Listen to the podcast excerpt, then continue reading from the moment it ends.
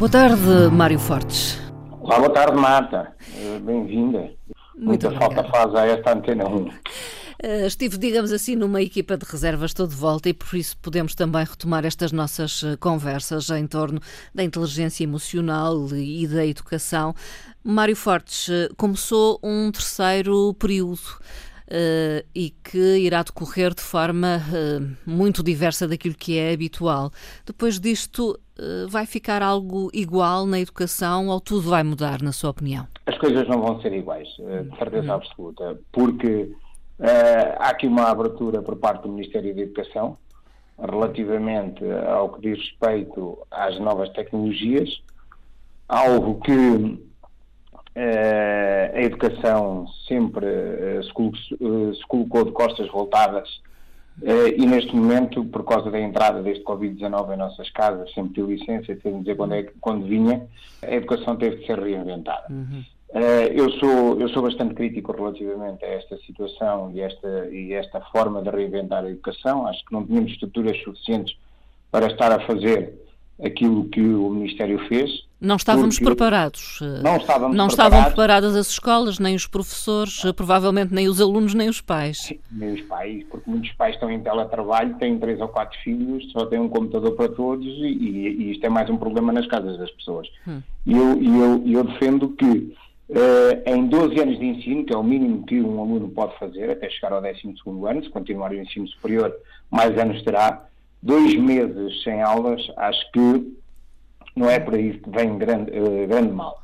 Por isso, uh, já que o Ministério fez essa situação, não é tudo mal. Uhum. Começou um processo novo, de, de uma forma que, mais uma vez reitero, que não foi preparada e que não foi eh, pré-estipulada nem, eh, nem com metodologias eh, próprias para o fazer, porque nós vejamos que há professores que neste momento estão a trabalhar por livre-arbítrio, o, que, o que isto deixa também algumas lacunas, e estamos aqui a falar em igualdade de direitos, e foi por causa desta situação que veio também a telescola, hum. mas eu pergunto que, que, que, igualdade é que existe se, por exemplo, uma criança tem um professor que só tem um contacto eh, de uma hora semanal com esse mesmo professor e há outras crianças que têm professores que são obrigadas a estar 5 horas por dia na, na, na, internet e a ter, e a ter débito e débito e débito de, direto de, de, de matéria Sim. e muitas das vezes têm que ter uma estrutura familiar por trás porque eles também não estão feitos ao computador. É que as crianças não estão feitas ao computador, estão feitas aos tablets. Sim. E o computador tem teclas, é tudo mundo novo. Nem, nem, nem os professores estão, estão habituados a estas coisas das novas tecnologias, porque há muitos que não nasceram na era das, das novas tecnologias. A grande maioria das pessoas não nasceu, porque o quadro recente neste momento em Portugal eh, baliza-se para aí entre os 50 e 55 anos de idade. E, e depois temos esses professores que eh, nunca foram habituados com estas novas tecnologias a ensinar alunos que nasceram na era das novas tecnologias novas tecnologias. Uhum.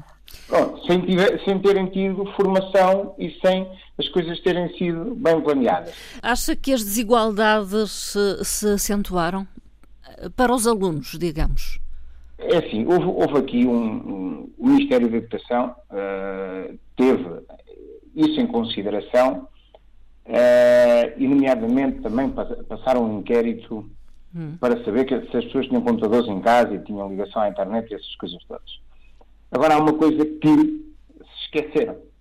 É que, por exemplo, eh, uma, uma família que tenha três filhos, o pai é obrigado a ir trabalhar fora de casa.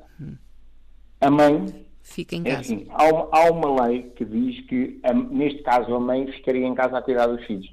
Mas cuidado, se a empresa da mãe disser que este funcionário é extremamente necessário para a continuidade do processo, esta mãe também tem que estar em, eh, em teleconferência. Sim, em teletrabalho. Em teletrabalho. E por isso eu pergunto que igualdade é que há aqui quando estas três crianças vão ficar sozinhas e a ter que e a ter que mostrar trabalhos que lhes são solicitados pelos professores, a ter uma máquina nova que é um computador com teclas e a ter todo este processo que eles não estão habituados a fazer, porque vejamos uma coisa, Na Finlândia estão a fazer quase a mesma coisa, mas neste momento estão a trabalhar numa continuidade de processo que já vem ao longo dos anos. Sim, já tinham um processo para trás. Pronto, ora aí está. Eu sou a favor deste processo, mas sou a favor que tivéssemos agarrado nesta situação, mas que já fosse uma situação vindoura e que tanto professores, pais e crianças, nomeadamente, já estivessem feito este processo. Uh... Nem, nem, tudo foi mal uh, por parte do Ministério, porque o, o, Ministério neste momento abriu aqui uma janela. Uma janela porque se o Ministério, num mês, conseguiu alterar tanta coisa, eu sinto que há capacidade por parte deste Ministério de que a partir de agora dê continuidade ao processo e vamos ter uma reforma na, na, na educação. Porque, mais uma vez, os professores demonstraram que são extremamente criativos, mais uma vez, os professores demonstraram que estão na linha da frente com, a, com os pedidos do próprio Ministério. Sim. Mais uma vez, os professores foram os heróis. Uh, Adaptaram-se adap rapidamente. Co-criaram-se. Co-criaram-se uhum. no mês ok? E mesmo com todas estas poeiras no ar, mesmo com todas estas dificuldades, mesmo com todas estas incertezas, os professores estão na linha da frente. E não nos esqueçamos que a grande maioria das empresas, para, levar, para enviarem as pessoas para casa em teletrabalho, Uh, disponibilizam um computador e uma inter, internet em casa. Os professores não tiveram disponibilidade absolutamente nenhuma do Ministério uh, para, para, dentro deste processo.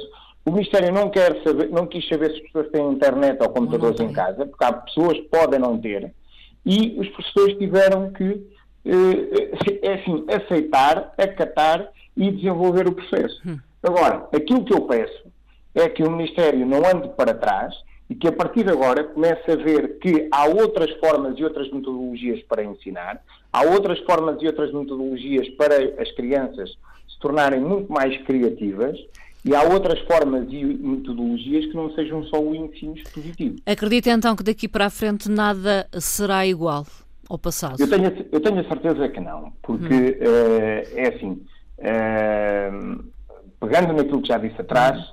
as coisas não foram feitas da, da, da forma correta, hum. mas uh, eu estou convencido que este tipo de ensino vai comprovar que está aqui para durar e está aqui para ser uma continuidade do processo. Nós já falámos, uh, até consigo, Marta, uhum. mas que, uh, de facto, as tecnologias são para ficar. As tecnologias já não há nada a fazer com elas, independentemente de se gostar ou não, elas fazem parte da nossa vida e vão fazer cada vez mais. Por isso, todo este tipo de ensino, todo este tipo de aprendizagens, que já não é nova, por exemplo, em universidades, uh, em cursos, eu já, eu já fiz muitos cursos online, como é, como é lógico, já os dei e já, e já os recebi. Agora, esta situação, que já não é nova e que já existe há alguns anos, não tinha entrado era nas escolas portuguesas. E agora eu estou convencido que tanto esta como outras formas de ensinar, porque há muito mais formas de ensinar que não sejam só pelas tecnologias, e formas de inventariar o ensino, hum. e formas de dar mais criatividade ao ensino e, e às crianças, e serem elas as tutoras do seu ensino e dos seus objetivos e o professor está lá como mero facilitador.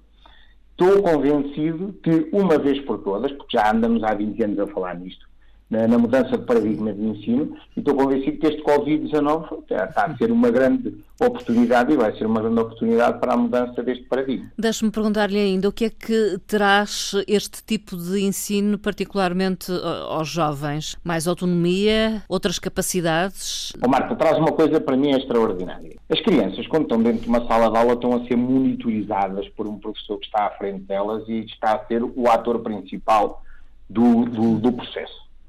E o ator principal do processo tem que ser o aluno. Nós estamos nas escolas para o aluno e ele é que tem que aprender. Okay? Pronto. E neste momento nós temos, estamos na era do conhecimento.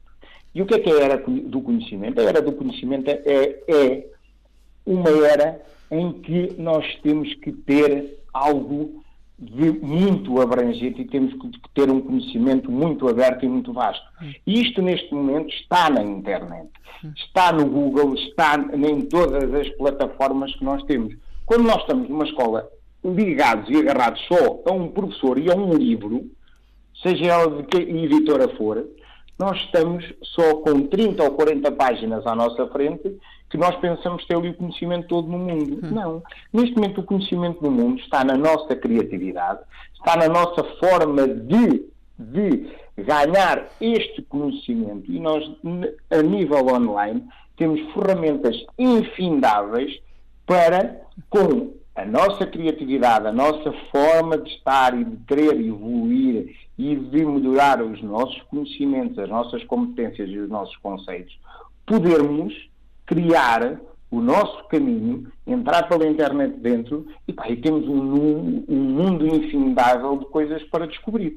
Por isso é que eu acho, e tenho, acho não, tenho a certeza, que este tipo de modus operandi é muito mais criativo, dá às crianças a liberdade de escolher, liberdade de processo, de liberdade de decidir e liberdade de andar por um mundo infindável de conhecimentos e de capacidades. Não tem absolutamente nada a ver do que estar a absorver só o conhecimento de um professor e o conhecimento de um só livro, quando nós podemos absorver o conhecimento de inúmeras formas que neste momento estão à nossa mercê na distância de um clique uh, na internet. Numa frase, Mário Fortes, uh, será uma boa experiência? Uh, estou convencidíssimo que vai ser uma boa experiência e tem tudo a ver com as crianças que nós temos à nossa frente. Hum. Nós temos crianças do século XXI que entram em escolas do século XIX.